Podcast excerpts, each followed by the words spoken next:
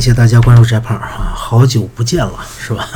这这两天呢，还是老样子，不停的考试，不停的批卷子，而且呢，翟胖自己还有点私事儿，所以这段时间我的更新会比较慢，呃，大概到了四月四月底的时候，啊，我的更新才能重新恢复起来，因为。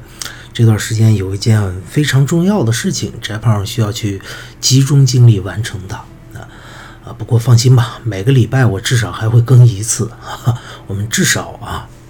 好，今天呢，我们要聊新课标二卷。这个二零一六年新课标二卷呀，很有意思，他出的这个题目。它的新课标二卷的小现代文阅读呢，它的文章内容不算是太难，但是它的选项是有相当难度的。可是有一个非常有意思的情况啊，我们现场可以做一下实验，你来验证一下。什么情况呢？就是如果我把它单独的那个原句和它的答案拿出来啊，我直接给你拿出来，你进行对比的话。它其实是没什么难度的，而我们做阅读理解题、小现代文的阅读理解题最麻烦的地方、最浪费时间的地方，就是你反复回到原文去找原句，这是你最浪费时间的地方。而且我们说一个小道消息啊，请注意，翟胖说的是小道消息，是根据某些消息啊，我的消息来源我也不方便说啊，根据某些消息啊。我们今年的新课标一卷可能会增加小现代文阅读的文字量，啊，我只能给你说到这儿了。具体怎么回事儿，这个我不方便透露。而新课标二卷和新课标三卷会不会有类似的情况呢？按照我所知道的，这也可能。至少有个人感觉，应该有一半左右的几率会给同学们增加文章的长度啊啊！你就不要问我怎么知道的了，反正有这么个消息，你爱信不信吧。那知道这件事以后，那怎么办？你现在还有时间，四月三号，你必须找到一个快捷的读文章的方式。那么，怎么叫快捷的读文章的方式呢？啊，现在给你再扯别的，你你也做不到了，是吧？例如，呃，这个读文章怎么能快呢？最根本的就是多读。你读了大量的文章以后，你像翟胖一样读了很多文章，那你的阅读速度自然就能上来。但是你现在没这个条件怎么办？啊，你就一定要听翟胖给你唠叨一句。请你把每一段的段首和段尾，其实主要是段首句，在小现代文阅读里边，你把文章每一段的段首句，啊，你先不要去仔细看文章，你先把段首句先扫下来，先知道它大概是个什么意思，然后呢，你再看选项的时候，再去按图索骥，再去核对它的。原句去，这样的话，你有个大致判断，你会省很多的事情呢。啊，具体怎么操作啊？我们今天我我我不敢弄得太多，我顶多顶多再给你操作一道题啊，顶多了。好，那么接下来我们再说一下验，做一个小实验，验证一下翟胖刚才说的，说的啥呢？就是如果我。单独把这个原句和你的答和你的这个选项给你拉出来，你其实很容易做一个判断，你应该不怎么会错的。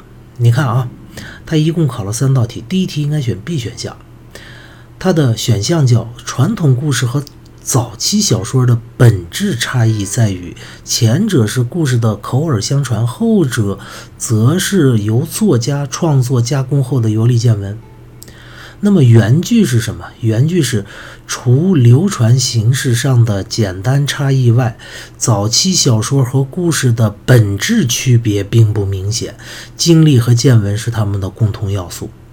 请注意哦，选项是这么说的：选项说传统故事和早期小说的本质差异在于啥啥啥，而原文说早期小说和故事的本质区别并不明显。这是非常容易选的，对吧？你你直接就理解了，我觉得用不着多说了啊。一个是说本质上有差异，另一个说本质就没啥区别，那不就一样的吗？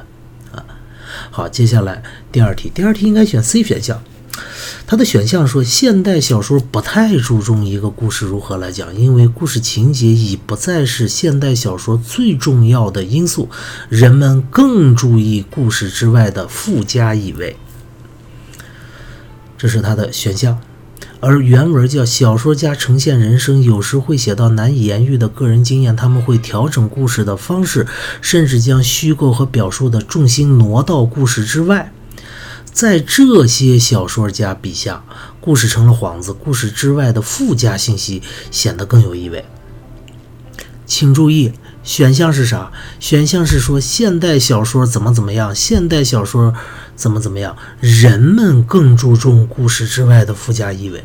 而原文说，在这些小说家笔下，故事成了幌子，故事之外的附加信息显得更有意味。在这些小说家笔下，而原而。选项给的是人们，那你说呢？这个有区别吗？这不废话吗？原文说是这些小说家笔下，那有这些就一定还有那些呗。而他的选项里说的是人们，那就是 everybody，所有人呗。你扩大了它的范围，你把原文的范围扩大了，就就就就这么一个毛病。你看我一读，你马上理解了，这是什么东西？这是小学生难度哎，小学生经常我们做的一些小学生的病句题，是不是？啊，就是啊，我我我们班有男生有女生，然后有人说我们班只我们班有只有男生，那你你你也太容易判断了，这个毫无难度。D 选项还稍微，呃，第三题的 D 选项还稍微难点。D 选项第三题叫现代小说的发展加剧了故事在小说中的蜕变。与此同时，随着现代传媒的不断发展，传统的故事讲述方式也可能消亡。而原文是这么说的。原文说，就现代小说而言，虚构一个故事并非其首要功能。现代小说的繁荣，对应的是故事不同程度的减损或衰退、消失，或逐渐消失。啊，下边说，现代小说家认为，传统的故事模式早已失去了弹性和内在活力，也失去了起初存在价、起初的存在价值。那些千百年来一直在给小说提供养料的故事模式，已成为制约想象力的障碍之一。这里边，我再给你读一遍选项，请注意，选项说现代小说的发展加剧了故事在小说中的衰变。与此同时，随着现代传媒的不断发展，传统的故事讲述方式也可能消亡。人家原文我给你读的这些里边有现代传媒吗？而似乎是根本没提到啊，这是典型的无中生有啊。而无中生有在我们的高考题里边难度是比较高的，为什么呢？就是说，如果文章里边有某个关键词，你还比较容易找到；而如果文章里边没有某个关键词，像这个啊，这道题的就是现代传媒没有这个关键词，那你就需要结合全文大致去扫一眼。而你这个大致扫一眼，如果你对每一段大概讲的啥你不了解的话，你很难做出。准确的判断了，所以 D 选项第三题的 D 选项关键就是这个。随着现代传媒的不断发展，关键是这个，而不是传统故事的讲述方式也可能消亡。因为人家文章里边有说，现代小说的繁荣繁荣对应的是故事不同程度的减损和逐渐消失呗。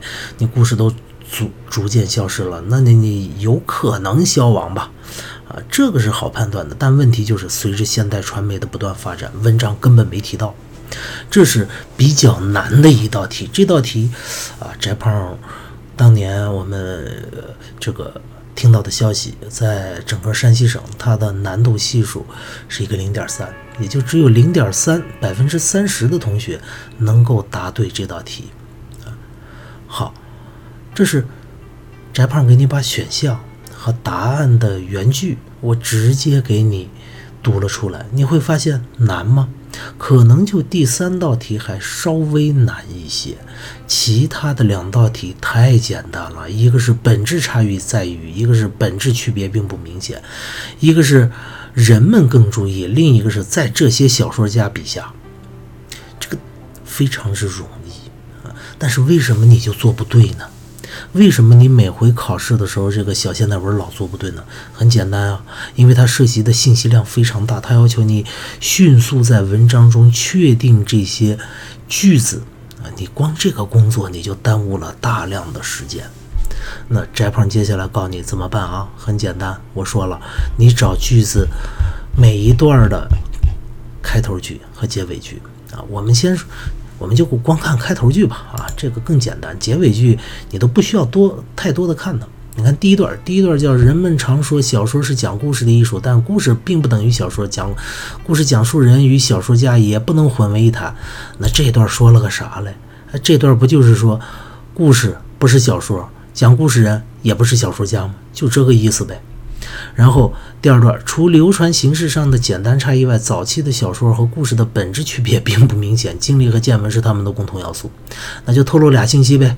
第一个，早期故事和呃早期小说和故事其实差不多，那么他们核心的东西都叫经历和见闻，都有经历和见闻啊。第三段，第三段，虚构的加强使小说和传统故事之间的区别清晰起来，也就是说，虚构对小说来说。要非常重要啊！传统故事可能就没有虚构了啊。那么虚构是小说和传统故事之间的一个大区别。第三段这是第四段，就现代小说而言，虚构一个故事并非其首要功能。现代小说的繁荣对应的是故事不同程度的减损或逐渐消失。那我第四段要讲啥？我主要就讲的是虚构一个故事不重要了，那重要的是什么呢？如果你再往后稍微读一下，那就是现代小说家对待故事的方式啊，就是讲故事的方式，就是这个意思呗。那我们接下来我们随便看一道啊，我不给你看第一题啊，我们看第二题。为啥不给你看第一题？第一题相对来说简单些。第二题的 A 选项叫水手在伦敦讲。东印度群岛的所见所闻，匠人在火炉边讲自己的人生经历，他们讲的故事各有特点，但同属于传统故事模式。那么这个一个选项里边，啥玩意儿可以帮助你快速的在原文里定位它呢？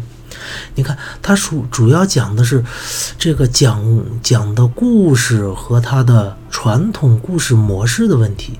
哎，那我们刚才在梳理全文的时候，哪儿提到了？哪儿可能提到这种讲故事的传统模式呢？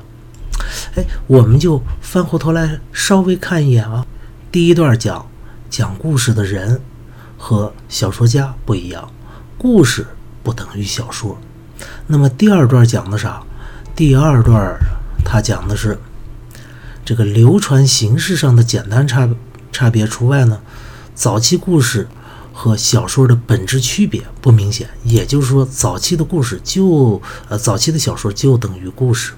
那么第三段说的是虚构的加强使小说和传统故事之间的区别明确明确起来，那就是传统故事和小说到底有啥区别？区别就在于虚构。这么个东西，第四段就又讲虚构不是，呃，虚构一个故事并非其首要功能。那么现代的小说家又有了更复杂的方式，就是连虚构都不讲了。那我们这个选项，它里边提到的是水手在伦敦讲东印度群岛的所见所闻，匠人在火炉边讲自己的人生经历，他们讲的故事各有特点，但同属于。传统故事模式，它主要讲的是传统故事模式这么玩意儿，那就和传统故事有关。我们再回头想啊，第一段讲的是故事不等于小说，讲故事的人也不等于小说家。第二段讲的是什么？第二段我们这儿讲的是早期的小说和故事是一样的。那第三段讲虚构使小说和故事之间有区别，那它。第四段说的是现代小说家都不玩虚构了，那很明显，这玩意儿主要说的是传统故事的模式。传统故事的模式，那是早期小说和故事的本质区别都一样吗？它俩都是口耳相传的东西吗？都是这个经历和见闻吗？很明显是不一样的。他这儿强调传统故事模式，那就要和什么相区别呢？对，就要和小说相区别，因为这篇文章主要讲的就是故事传统这个故事和小说的区别。那么小说就可以虚构，那传统故事呢是不虚构的。那在这儿我们一下就想到了，那虚构不就是小说和传统故事之间的区别？那它很有可能就在第三段。于是我们来扫呗。第三段，第一第三段第一句里边有伦敦吗？没伦敦。第二句，小说中的故事可以来自想象，不一定是作者亲历见闻。有伦敦吗？没有。再往下，小说家常常闭门构思，作品大多诞生于他们离群所居的时候。有伦敦吗？没有。小说家可以闲坐在不夜诺斯爱丽丝的图书馆中，或者在巴黎一间终年不见阳光的阁楼中，杜撰他们想象中的历史。历险故事有伦敦吗？还没有啊！再往下，但是一名水手也许要历经千辛万苦，才能把在东印度群岛听到的故事带回伦敦啊！终于有伦敦了，哈哈！一个匠人漂泊一生啊，又出现了匠人。积攒下无数无数的见闻、掌故和趣事。当他晚年坐在火炉边给孩子们讲述这一切的时候，他本人就是故事的一部分。传统故事是否值得转述，往往只取决于故事本身的趣味性和可流传性。与传统讲故事的方式不同，小说家一般不单纯转述故事，他是在从事。他是在从事故事的制作和生生产，又深思熟虑的讲述目的的。这是整个第三段。哎，我们马上通过一个伦敦，一个东印度群岛，我们就定位到他是应该讲哪句了。好，那么他前半句说的是水手在伦敦讲东印度群岛的故事。没问题，然后匠人在火炉边讲人生经历，依依然没问题，这和原文是一模一样，就就就啊，不能说一模一样，就改了一个说法而已。然后后半句叫他们讲的故事各有特点，但同属于传统故事模式，这是选项啊。可是我们呢？这个我们的原文叫做什么？我们的原文叫做他们讲的这些、这些、这些，然后匠人他本身都是故事的一部分。接下来，传统故事是否值得转述，都取决于故事本身的趣味性和可流传性。也就是说，前边水手讲故事和匠人讲故事都是属于所谓的传统故事。好，那人家给你加个模式，你就不认识了吗？也是一样，只不过小小的换了一个说法而已。啊，这是 A 选项，B 选项叫传统的故事讲述者大多会讲述那些为听众喜闻乐见的事，小说家则会根据自己的写作意图审慎构思，创作新的故事。好，那么这个其实我们刚才刚讲到，是吧？它的路标是啥呢？它的路标就是传统的故事和听众的喜闻乐见以及写作意图这三个路标。那这三个路标里边最明显的就是我们刚才刚提到的传统故事啊。那么传统故事是否值得转述？你看，我们刚才刚在第二段找到的这个传统故事，它又要讲传统故事的。模式问题了，那么又要讲传统故事的模式问题。哎，我们这篇文章主要说的是小说，第一段说故事不是小说，然后讲故事的人也不是小说家。第二段说故事和小说早期的小说和故事在本质上是一样的，都是一种见闻。然后第三段才开始具体的说。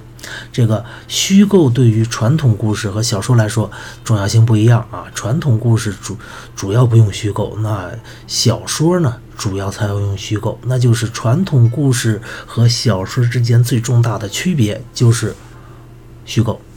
那么第四段呢又讲的是现代小说家怎么样去讲故事。那你说这个 B 选项它可能在哪一段呢？对喽，那还是第三段。那就是第三段，我们刚，而且我们刚才还刚刚读到，说传统故事是否值得转述？原文啊，往往只取决于故事本身的趣味性和可流传性。它的选项叫做传统的故事讲述者大多会讲述那些为听众喜闻乐见的事儿。好，这一个叫是否值得转述，只取决于故事本身的趣味性和可流传性。那有趣味。可流传，那不就是喜闻乐见吗？又是一个换一个说法的办法。那么后半句叫选项，后半句叫小说家则会根据自己的写作意图审慎构思，创作新的故事。而这个原文叫与传统故事与传统讲故事的方式不同，小说家一般不单纯转述故事啊，也就是说，小说家不是单纯的讲，他要干嘛？他是在从从事故事的制作和生产。故事的制作和生产，那不就是创作新创作故事吗？好，最后叫有深思熟虑的讲述目的。好，讲述目的，而选项里叫小说家会根据自己的讲述目的吗？不是，他换了个词儿，他换成写作意图，深深构思。那我们发现又是一个换汤不换药的东西呗。所以 B 选项也是没问题的，就是原文的换汤不换药。C 选项的问题在哪儿？我们刚才刚说过，一个叫人们，一个叫这些小说家，那是范围不一样。D 选项，现代小说家不喜欢传统故事模式，视它为绊脚石。哎，D 选项说的是现代小说家，现代小说家，那我们去第几段找呢？第一段叫故事不是小说，讲故事的人也不是小说家。第二段，第二段叫啊，这个故事和早期的小说是一样的。第三段，第三段叫虚构，对于小说和传统故事来说不一样啊。传统故事不虚构，而小说是才是要虚构的。第四段叫现代小说家讲故事的方式花样更多呗，就这个意思。那你说在哪个段找找呢？很明显就在第四段里边找。第四段，现代小说家不喜欢传统故事模式啊。而原文叫现代小说家认为传统的故事模式早已失去了弹性和内在活活力。一个是现代小小说家不喜欢传统故事模式，另一个原文叫现代小说家说传统的故事模式已经没弹性、没活力了，那不就是不喜欢吗？而且还补了一句，补了一刀，叫也失去了起初存在的价值，连价值都没了。你说谁会喜欢一个没价值的东西啊？然后。D 选项选项叫视它为绊脚石，视它为绊脚石，而原文叫那些千百年来一直在给小说提供养料的故事模式，已经成为制约想象力的障碍之一。那不就是绊脚石的意思吗？制约了吗？然后它这选项叫是因为他们觉得这种故事模式显得僵化古板，已经不能促进小说艺术的发展。原文叫传统的故事早已失去了弹性和活力，没弹性了不就是僵了吗？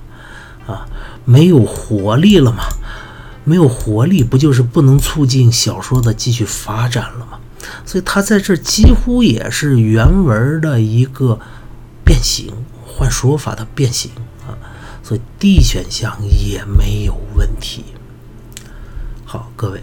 今天时间关系，我就给你们操作这么第二小题啊，一个小题。操作完之后，你应该发现，当你再去读小仙那本阅读的时候，一定不要盲目的拿起文章来就读，一定要做一步。这一步叫啥？告诉我。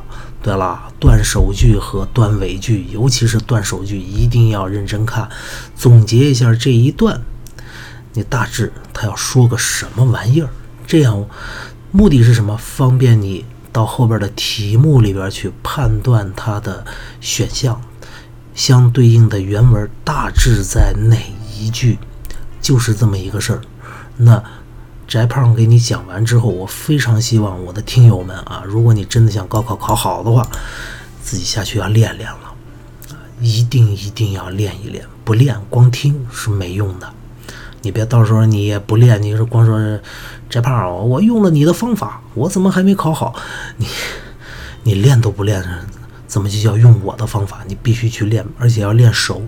你可能一开始会比较会比较懵啊，但是呃熟了之后，这个方法是非常之好用的。好了，今天就给大家磨到这么多吧。这胖要去做自己的事情了，再见。